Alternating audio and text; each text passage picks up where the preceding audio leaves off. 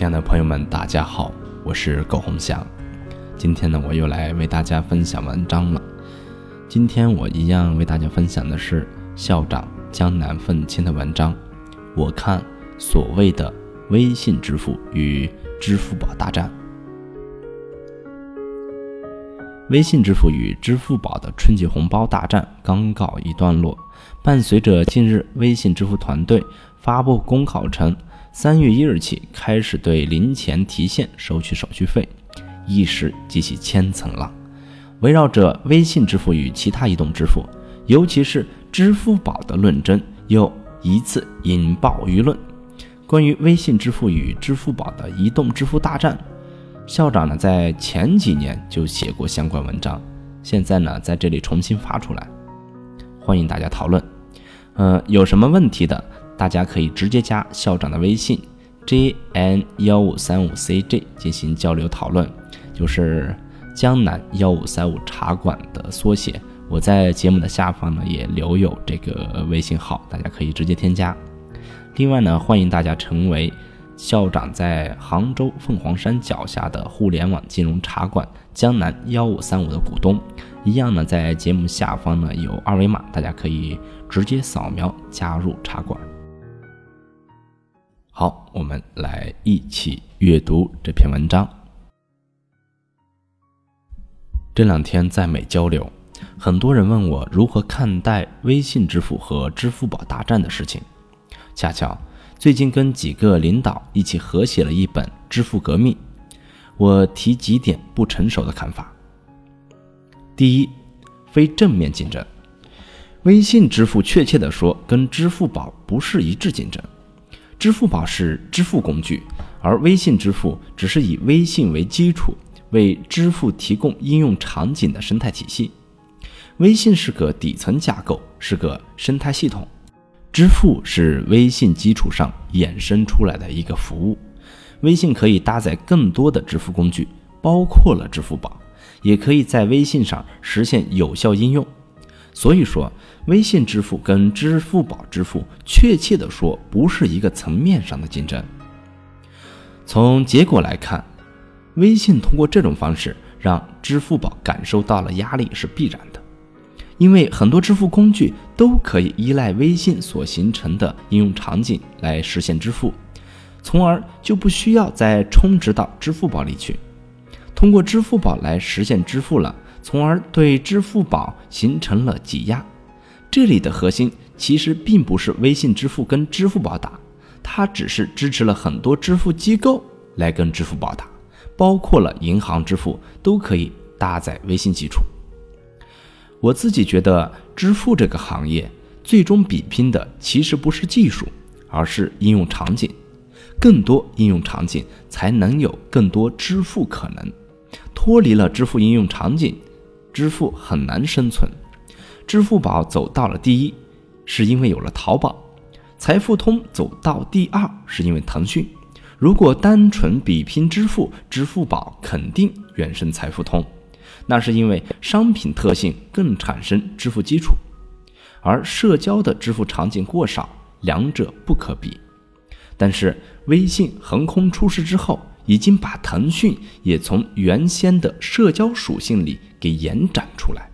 现在的微信其实已经远不止社交的概念，一个适用人群覆盖六亿的客户端，理论上可以把人类的各类行为都涵盖在内。从而诞生出更多的想象空间了。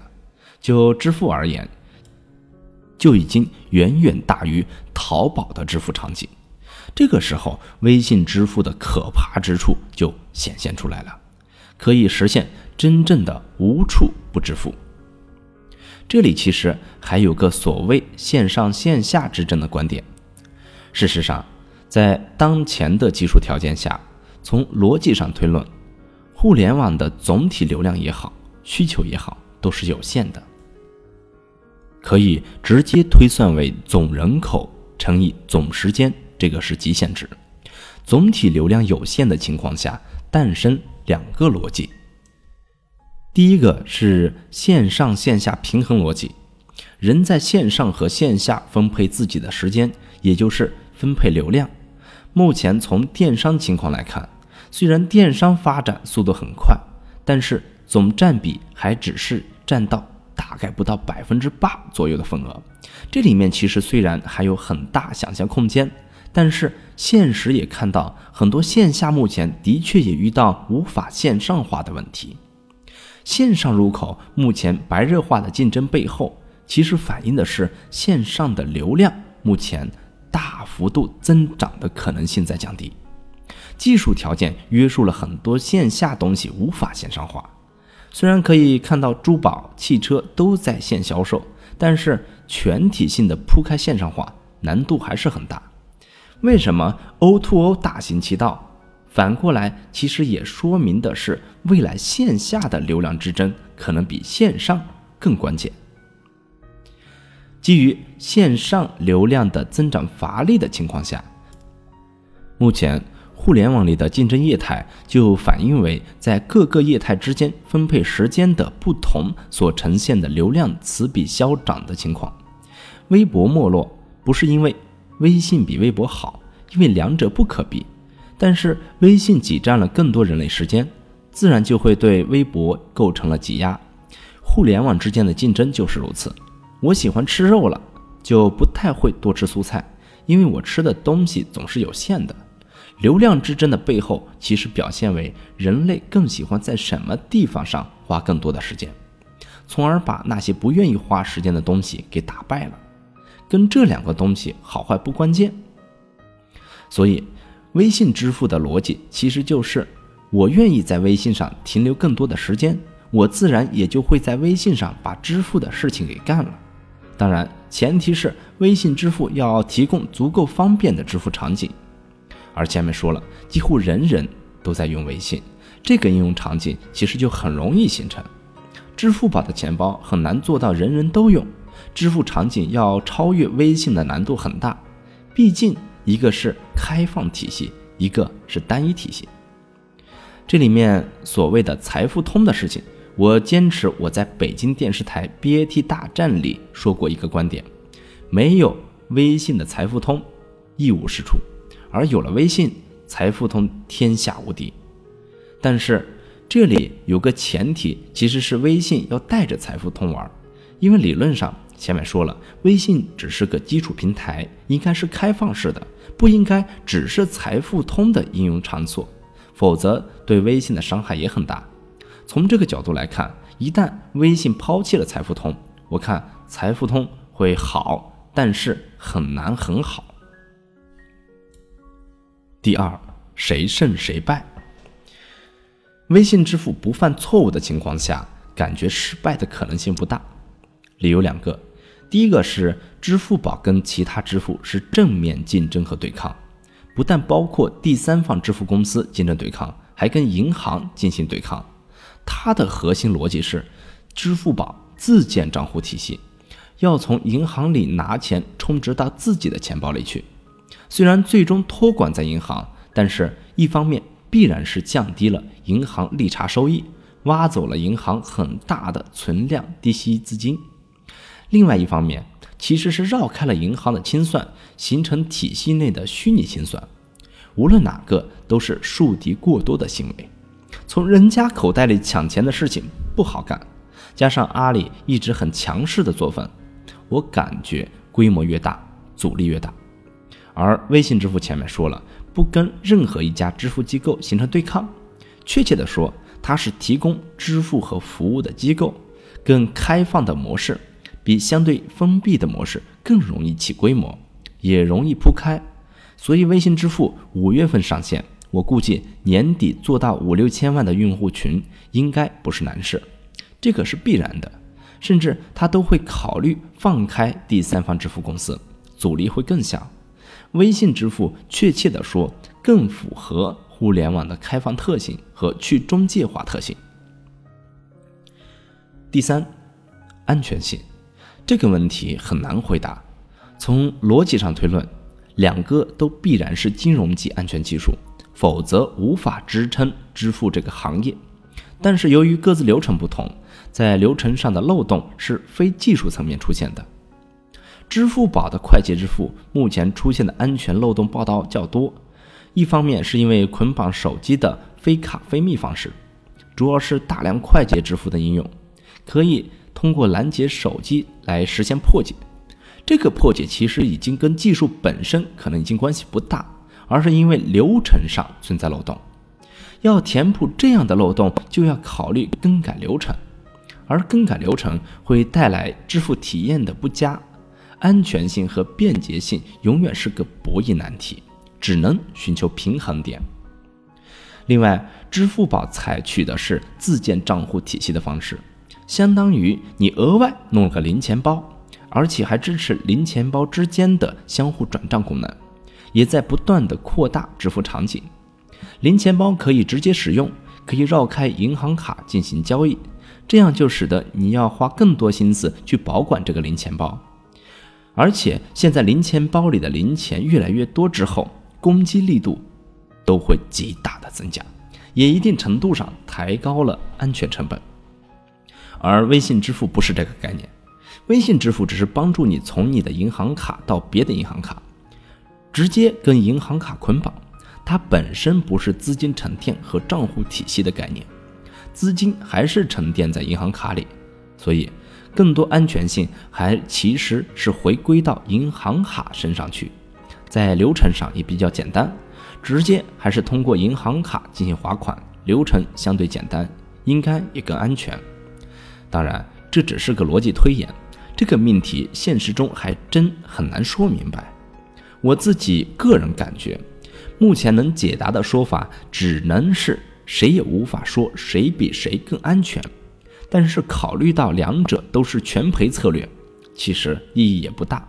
反正微信支付和支付宝都是全赔的情况下，打安全牌意义也不是特别大。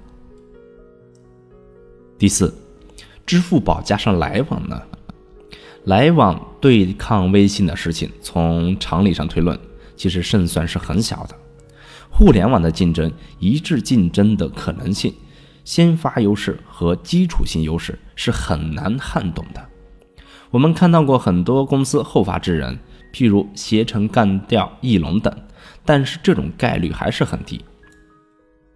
更何况腾讯一直以即时通讯起家，如果会被来往给干掉，我看。马化腾也干脆回家种地去得了。这里的基本逻辑是，马化腾不要犯太大的错误，在微信上败给来往的可能性基本没有。而且现在的微信承载了大量的其他功能，使得微信越来越不可能被颠覆，因为替换成本太大。来往可能做成第二个旺旺，但是做不成第二个微信，这个是我的基本判断。干趴微信的必然是另外一种更能让用户群在上面停留、花费更多时间的东西。在即时通讯领域，大部分人其实是不会做第二个选择了，这没必要。用什么都一样的东西，干掉微信的是那些我们现在想不到的生活习惯或者生活方式的东西，而不是来往这样跟微信连外表都一样的东西。所以加上了来往的支付宝。也很难打得过微信支付，更何况我感觉支付宝走的就是独立账户体系的模式，承载开放性的可能性基本上是没有的。即使来往做起来了，做来往支付其实是割支付宝的命，这个对支付宝来说可能性几乎就为零。所以即使加上了来往的支付宝，也本质上跟微信支付是不一样的东西。最近，微信也说推出余额宝。由于微信支付是通道模式，这个模式不会形成资金的沉淀，有账户体系，但是不以账户体系为核心，它只是给微信提供方便的资金服务应用。但是由于没有资金沉淀，也就没余额管理的概念。个人感觉，微信的余额宝金额是超越余额宝是不可能的事情。余额宝的基础性优势是账户体系模式，所以这个基础不打掉，没人超越余额宝。唯一能打败余额宝的，其实是银行的活期直接转货币基金，但是这个显然银行短期是不会做的事情。这里面由于微信的便捷性，估计会打掉一些纯粹以存款替代为目的的投资人放弃支付宝钱包，而使用微信的余额宝存在一定的分流可能性，实际的意义比较有限。好，这就是这篇文章的全部内容。这篇文章呢，有校长，呃，写于二零一三年十一月份，嗯，可以在这篇文章里面看到校长的前瞻性。好了，今天我们的朗读就到这里了，大家可以扫描我们节目下方的二维码即可加入江南愤青所创立的江南幺五三五茶馆。我们下次再见。